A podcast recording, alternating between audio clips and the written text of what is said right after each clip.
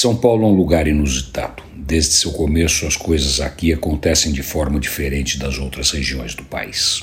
Ao contrário de Rio, Bahia e Pernambuco, em São Paulo, a miscigenação não se deu entre brancos e negros, mas entre brancos e indígenas.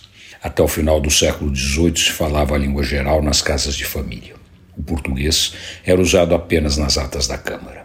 Mas a melhor forma de se entender as diferenças é lembrar que São Paulo está a 100 quilômetros do mar e as outras capitais são cidades litorâneas. Seguindo o curso do Tietê, os paulistas olhavam o interior, enquanto os moradores das demais capitanias miravam o Atlântico. A vila foi erguida de modo a ser protegida contra eventuais ataques por dois rios e as escarpas de uma colina íngreme.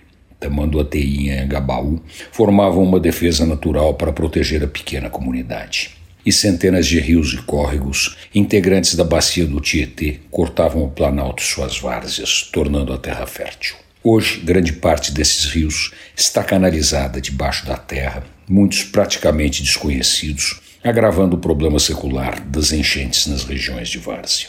E a poluição também cobra seu preço. A sujeira e o lixo, jogados nos leitos dos cursos d'água, dificultam o escoamento dos excessos das chuvas inundando vastas áreas da cidade. Esta água fortemente poluída corre pelo Planalto e engrossa a poluição do Tietê.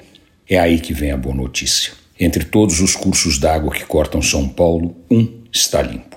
É o córrego do Sapateiro, que nasce na Vila Mariana e deságua no Lago do Ibirapuera. Ele é a prova de que é possível cuidar da natureza. A qualidade de sua água é fruto da parceria entre os moradores em volta de suas margens e a prefeitura da cidade. Antônio Penteado Mendonça para a Rádio Dourado e crônicasdacidade.com.br.